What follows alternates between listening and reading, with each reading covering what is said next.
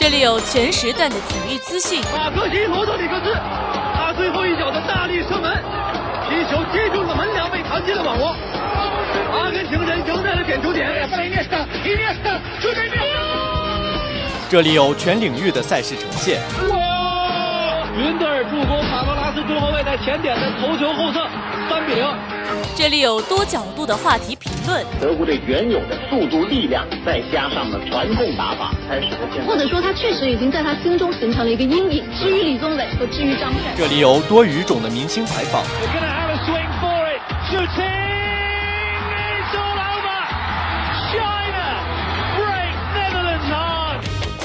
快速、全面、准确，汇聚最流行的全球体育元素。权威、深入、客观，分享最及时的热点话题评论。没错，这里是大话体坛。每周三晚，体育天地，坚信体育带给你的力量。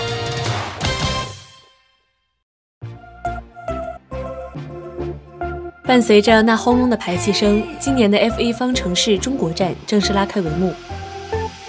这是本赛季 F1 版图中的第三个分站，也是 F1 历史上的第一千场分站。在本赛季，梅赛德斯奔驰车队延续强势表现。本赛季至今，所有的分站冠军全部被梅奔车队收入囊中，法拉利车队面临的局面十分困难。周六的排位赛，梅赛德斯车队博塔斯拿下杆位，汉密尔顿获得第二，法拉利车队的两位车手分获第三、第四名。周末的上海，气温有所下降。大气温度降到了十九摄氏度，现场风很大。十四点十分，本站比赛正式开始。一圈的暖胎圈之后，比赛正式发车。汉密尔顿在起步后表现强势，一号弯之前就超越队友，之后的他一直领先。冲刺阶段，汉密尔顿没有遇到任何挑战，率先冲过终点，拿到本站冠军。本站结束后，车手间的积分再次拉开，汉密尔顿以六十八分排名榜首。队友博塔斯以六十二分排名第二，维斯塔潘以三十九分排名第三，另一位法拉利车手以两分之差排名第四。车队榜上连续包揽冠亚军的梅赛德斯车队以一百三十分排名榜首，法拉利车队以七十三分排名第二，红牛车队则以五十二分排名第三，法拉利车队被拉开了五十七分之多。本赛季的冠军归属似乎已经尘埃落定。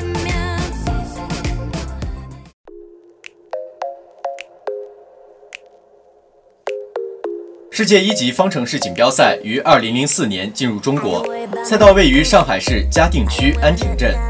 从二零零四年至二零零八年，F1 中国站一般都在赛季末段举行，也就是中国的十一黄金周前后。但在二零零九年 F1 赛程改革后，二零零九年 F1 中国站提前至四月举办，成为前半段赛程。过去十五年，因为 F1 这项运动，中国的汽车运动效应逐年递增。作为这个世界上最成熟的赛车体系，F1 从来不缺车迷。于是有人会问：中国自己的赛事有人去看吗？事实上，中国的赛车观看人数并不比 F1 少。在这么多国内赛事中，发展最好的金字招牌当属泛珠三角超级赛车节了。其次就要数到 CTCC 中国房车锦标赛。从少数人观看的小众群体，到电视转播后引发的全民热潮，赛车的车迷基础已经今非昔比。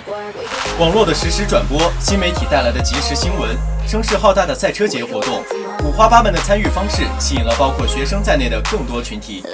这样蓬勃的发展，让车手得到了名气，车队得到了利益，主办方也享受着人气背后的商机。中国赛车将得到更好的发展。在喜欢 CTCC 的车迷里，很多都是韩寒的粉丝，只要他来到现场，就会给车队带来人气。像韩寒这样的作家、亿元票房的导演，以及房车赛、拉力赛双料冠军车手，赛车圈也仅此一人了。喜欢开赛车的明星有很多，郭富城和林志颖是少数喜欢赛车又能开赛车，并且有自己车队的明星。作为法拉利的忠实粉丝，在今年的赛事上，林志颖时隔十二年再次作为法拉利的座上客，为车队和车手加油助威。在整个赛事中，宣传工作至关重要，称得上中国汽车运动杂志载体的专业车志，正做着与汽车运动息息相关的点滴工作。热爱赛事的他们，与赛事主办方以及车队和车手一起，共同为中国赛车努力。所谓根基越牢靠，车迷就越容易培养。珠三角之所以是中国赛车的土壤，一部分原因是改装车的开放以及港澳汽车文化的熏陶与卡丁车赛场的建造，但大部分原因是由更多的人参加，他们能够将自己的车开上赛道，去跟更高专业的车手一较高下，这也萌生出许许多多的平民车手，他们是泛珠赛中的赛道英雄，是这片土壤上既做根基又做果实的。如今来自上海的赛车手也不少，依靠着这条中国唯一的 F1 赛道，一大批年轻的车手出现在公众面前。雷诺 F1 青训营先后签下年轻车手周冠宇和叶一飞，既希望他们能够为车队效力，从商业层面也更希望分享中国市场这盘大蛋糕。随着 F1 的年龄层逐年降低，中国的未来大有希望。也正因为拥有中国这条唯一的 F1 赛道。上海也成为承接 F1 重大活动的主办场所。在选择一千站在哪里举办时，上海、莫斯科以及伦敦都产生了极大的兴趣。据理力争之下，FLA 选中了这座 F1 历史上第六十三条赛道。全年六千八百万的收看观众让上海夺魁，顺应大众需求。今年的 F1 周，上海的各项有关消费呈几何数增长，尤其是赛车场、地铁周边及沿线的酒店。在一个月前就接近饱和，在市中心预先为车队留出的房源也推动了周边的消费，从机场到酒店，从赛场内到赛场外，今年的观赛群体也一步步发生变化，学生群体的热情空前高涨，不仅是一千站的魅力，更是新生代车迷对于偶像车手的热情追随。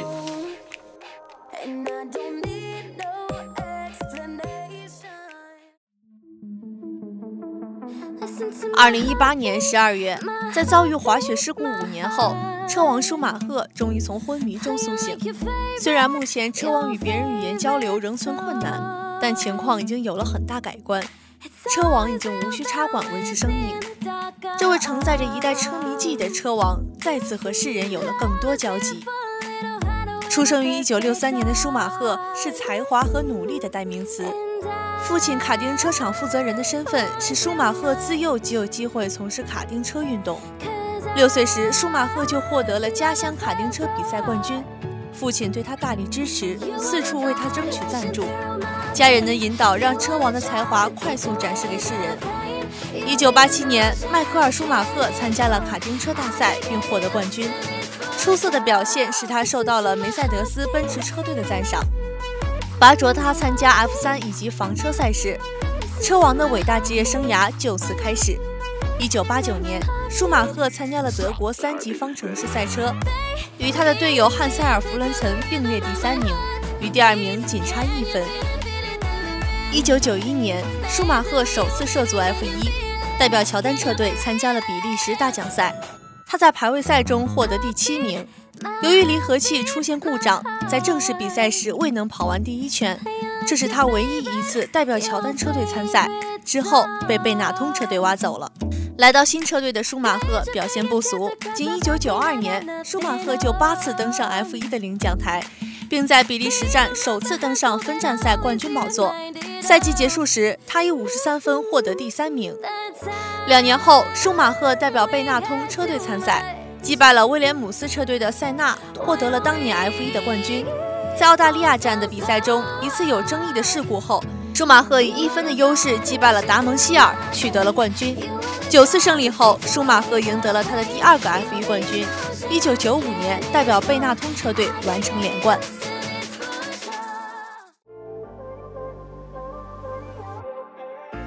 一九九六年，舒马赫转到法拉利车队，共获得三个分站冠军。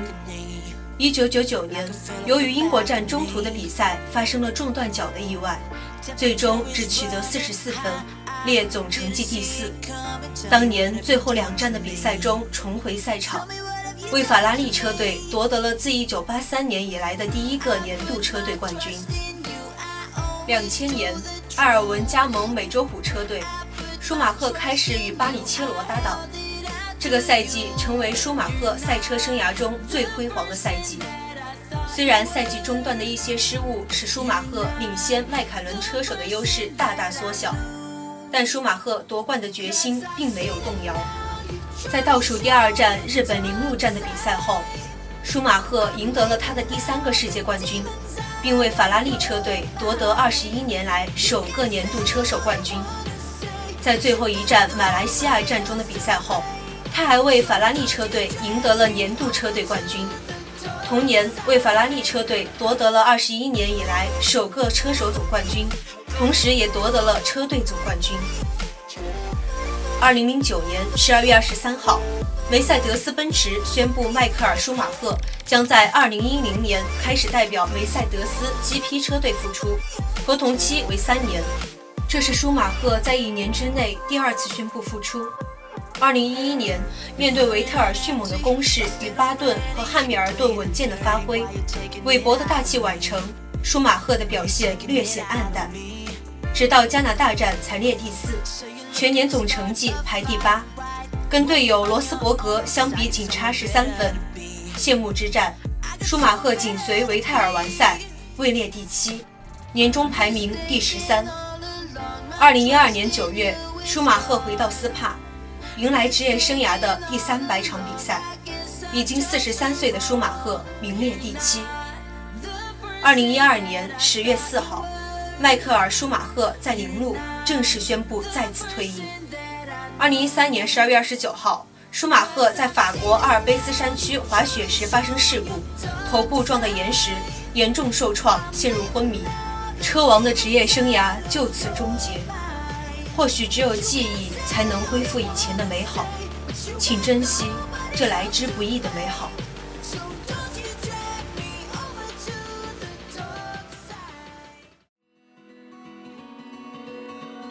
欢迎来到体育天地全新企划体育小讲堂，这里有最不负责任的体育冷知识，有趣的球员外号，专业的体育百科，只需要两分钟，你也能走进体育的世界。体育小讲堂，了解一下。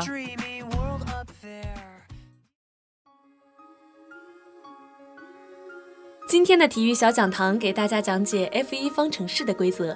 除阿布扎比站之外，赛季中的每一个分站冠军可以获得二十五积分。亚军可以获得十八个积分，第三名则得到十五个积分。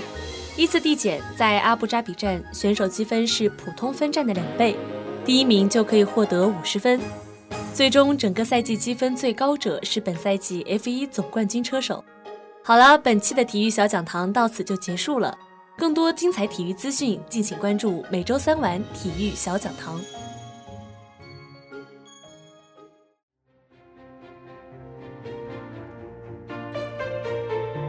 二零零二年，这是全球三大体育盛会世界杯首次来到亚洲，也是世界杯首次由两个国家同时举办。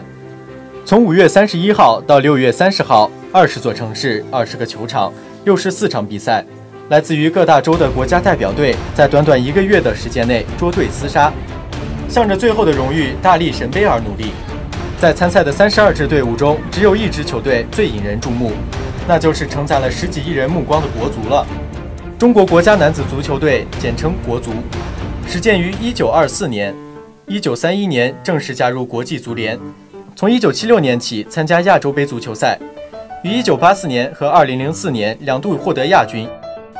如果单从数据上看，全世界最大牌明星的粉丝数量也刚刚突破一个亿。但要论黑粉的数量，国足从1924年建队以来就久居世界第一。每次国足的比赛后，微博、微信等各大公共平台关于国足的议论总能持续霸榜。街头巷尾，小到餐桌，大到课堂，每个人都发表着对于中国足球的见解。两千年不仅是时间上的新纪元，也是中国国家男子足球队的重要转折点。经历了从一九八九年开始的十年低谷，中国足球有了足够多的伤痛。世界杯预选赛上的两个黑色三分钟。中国亚运会上的饮恨国庆夜，九七年世界杯预选赛上的两次羞辱，中国足球也有了足够多理由崛起。两千年注定是个神奇的年份。年初，中国足协引进神奇教练米卢出任国足主教练。年末，中国队就时隔八年重新杀进亚洲杯四强。二零零一年，在米卢的带领下，中国队在十强赛中接连击败阿联酋。阿曼、乌兹别克斯坦、卡塔尔队提前两轮出线，首次入围世界杯。中国队进入了历史以来的第三次巅峰。世界杯，那是全世界的顶级强队较量的舞台，能够近距离地接触各种先进的足球理念，并与之展开对抗，从对抗中看到自己的不足。全国上下对此次国家队出征投出了期待的目光。赛前，中国队喊出了进一球、得一分、赢一场的三个阶段目标，梦想的色彩五彩斑斓，现实却给中国队的球迷蒙上一片阴霾。场边的那一抹抹中国红是那样的无助，一球未进，一分不得，一场不赢。小组赛的三大比分失利，让中国队的世界杯之旅不可谓不凄惨。两千零二年底，郑智首次入选国家队，经历了世界杯的洗礼，中国队肩负重新振兴的历史责任，十几亿人的热切期盼，重返世界杯的远大志向，更换了部分队员的中国队站在了新老交替的时间拐点。郑智，一九八零年八月生于辽宁沈阳，中国足球运动员，司职中场，身高一百八十厘米，体重七十五公斤。少年时期，郑智就展现出了异于常人的足球能力。身材健硕的他，在十岁时就被教练发掘，进入了辽宁少年队，司职右后卫。在少年队的五年时光里，郑智发挥出色，随队获得了全国少年联赛冠军。由于在场上的良好表现，郑智在十六岁时如愿进入辽宁青年队，开始征战乙级联赛。一九九八年至两千年，郑智转战辽宁创业队，由于产权纠纷。队伍的比赛机会很少，不甘平庸的郑智在两千零一年转会至深圳平安队，是球队的绝对主力。二零零二年是个丰收的时间，随队出战当年的甲 A 联赛的郑智受到了主教练朱广沪的悉心调教，他在场上的位置也从后卫来到了中场。在球队，他既是球队的影子杀手，在不经意间取得进球，帮助球队打开局面，但他更是球队的中枢。坐镇中场的他，连接着前后场的球员，为队友创造了很多进球机会，成为当年的甲 A 联赛助攻王。深圳队也拿下了联赛亚军。凭借着耀眼的成绩，郑智荣膺中国足球先生。二十二岁的他，是历史上最年轻的中国足球先生。郑智在年末又受到国家队新的主教练阿里汉的青睐，首次进入国家队名单。二零零四年。郑智在深圳健力宝队中延续着自己的优良发挥，并随队获得首届中超联赛的冠军。二零零四年一月二十九号，在中国国家队对马其顿国家队的比赛中，郑智攻入国脚生涯的首球。年末，郑智又在本土举办的亚洲杯上攻入三球，入选赛事最佳阵容，受到国内外各大俱乐部的密切关注。郑智被多家欧洲俱乐部所看好。虽然被多家德甲俱乐部，包括拜仁慕尼黑、柏林赫塔、汉堡等曾经看中，但由于种种原因未能成型。在国家队中，郑智是阿里汉重要的能兵强将，能上能下的位置变换，使得郑智成为中国队临场变阵的核心人物。在不同位置上的出色发挥，也使得郑智越来越成熟，成为中国队中不可或缺的人物，人气也直线上升。二零零四年，郑智同国家队参加亚洲杯，经历了小组赛的洗礼，中国队士气高涨，成功闯入决赛。但在决赛当晚，中国队却一比三不敌死敌日本。决赛场上充满争议，日本队的手球反超，给我们留下了惨痛的回忆。二零零五年，郑智加盟了山东鲁能泰山足球俱乐部。二零零六年，就随队获得了中超联赛和足协杯两座冠军。出众的技术、健壮的身体、强烈的竞技意识。各种征战海外联赛所需要的条件都能在郑智身上找到。二零零六年末，郑智顺理成章地被租借至英超查尔顿队，开始了自己的留洋生涯。次年三月十八号，在山谷球场对阵纽卡斯尔，下半场比赛五十二分钟，查尔顿前场二十五米处获得直接任意球良机，达伦本特弧线球射门打中横梁弹回场内，郑智在禁区中央后个正着，门前八米处原地起跳，头球吊射入大门左侧。这是郑智在英超的首粒进球，同时也是他为查尔顿攻入的首粒进球。二零零七年八月九号，郑智以两百万英镑的身价加盟英冠球队查尔顿，并签约两年，打破了孙继海当年转会曼城的转会费，成为了史上身价最高的中国球员。二零零七年，郑智接连超过了张恩华、范志毅和韩国球员薛其炫保持的亚洲球员在英格兰足球联赛系统的第二级别联赛中创造的单赛季联赛进球的纪录。二零零八年，郑智入围由四四二杂志组织评选的英联赛年度最佳大奖和五十佳球员颁奖典礼。因为与奥斯卡奖时间相近，被戏称为英格兰足坛的奥斯卡，意味着他在专业领域得到英足坛的普遍认可，成为了在足球领域中国形象的代表人物。二零一零年六月二十八号，广州恒大足球俱乐部在广州召开了星源媒体见面会，郑智正式亮相广州恒大。在二零一零年八月二十五号的中甲联赛榜首大战中，广州恒大足球俱乐部广汽队主场迎战成都谢菲联队，第五十九分钟成为比赛转折点，广州队主将郑智与成都队的场下替补球员布兰登发生肢体冲突。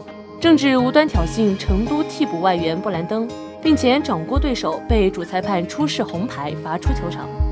当时以二比一领先的广州队因少打一人，最终被对手扳平，错失登顶良机。因为表现极其恶劣而被球迷称之为“球霸”。事后，中国足协纪律委员会对违规违纪事件开出罚单。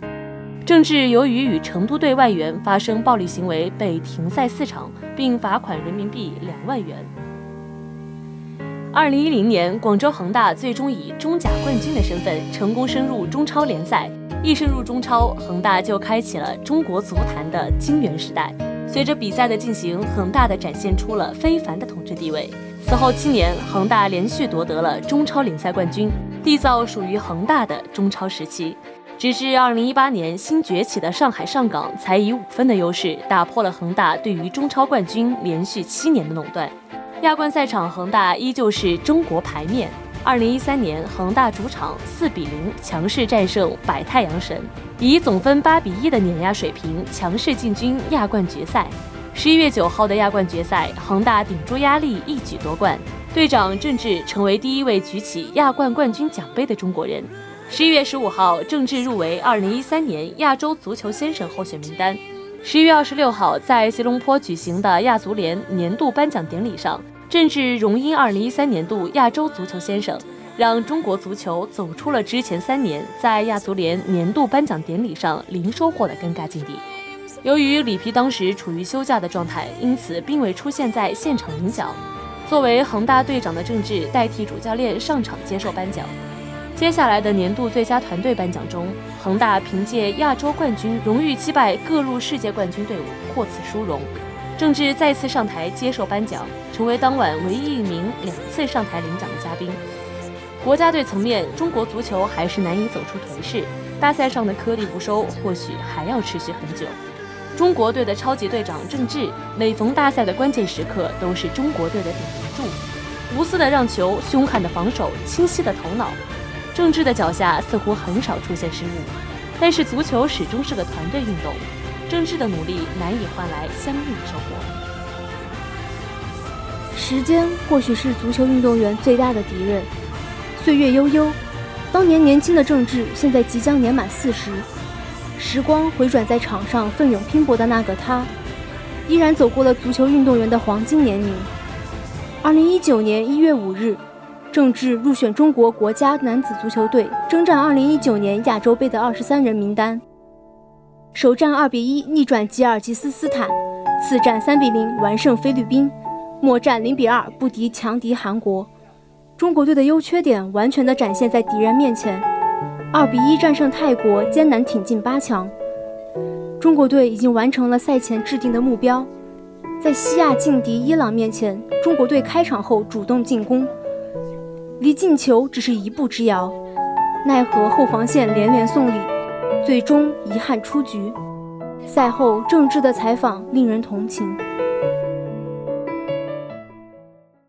我觉得不管到什么时候，这个国家队需要我，我肯定是义不容辞的。但是这个，我觉得足球运动，呃，它有自己的规律。我觉得这个毕竟是这个，呃，需要体能、需要身体的这个做基础的。所以说，呃。对于我这种年龄来讲，我觉得再去冲击下一届世界杯，已经这个我觉得没有什么太多的意义。所以说，就像刚才我讲了，我觉得在这种比赛当中，希望这个呃年轻球员，包括后面这个能够参加世界杯预选赛的这些球员，能够积累这些经验。我觉得这个失败不可怕，我们这个输球我们也不怕。若是能留，请您再多为中国队奉献自己的力量；若是要走，请您抬头。亚洲的足球先生，中国的最后牌面，是不会低下他战斗的头颅。队魂将逝，国足，请继续前行。好了，以上就是本周体育天地的全部内容。播音：北车、花鸭、二哈、西西、叨叨、机务、呼呼、于教授、北车、采编：烟花、新媒体：瑞格，共同感谢您的收听。我们下周同一时间再见。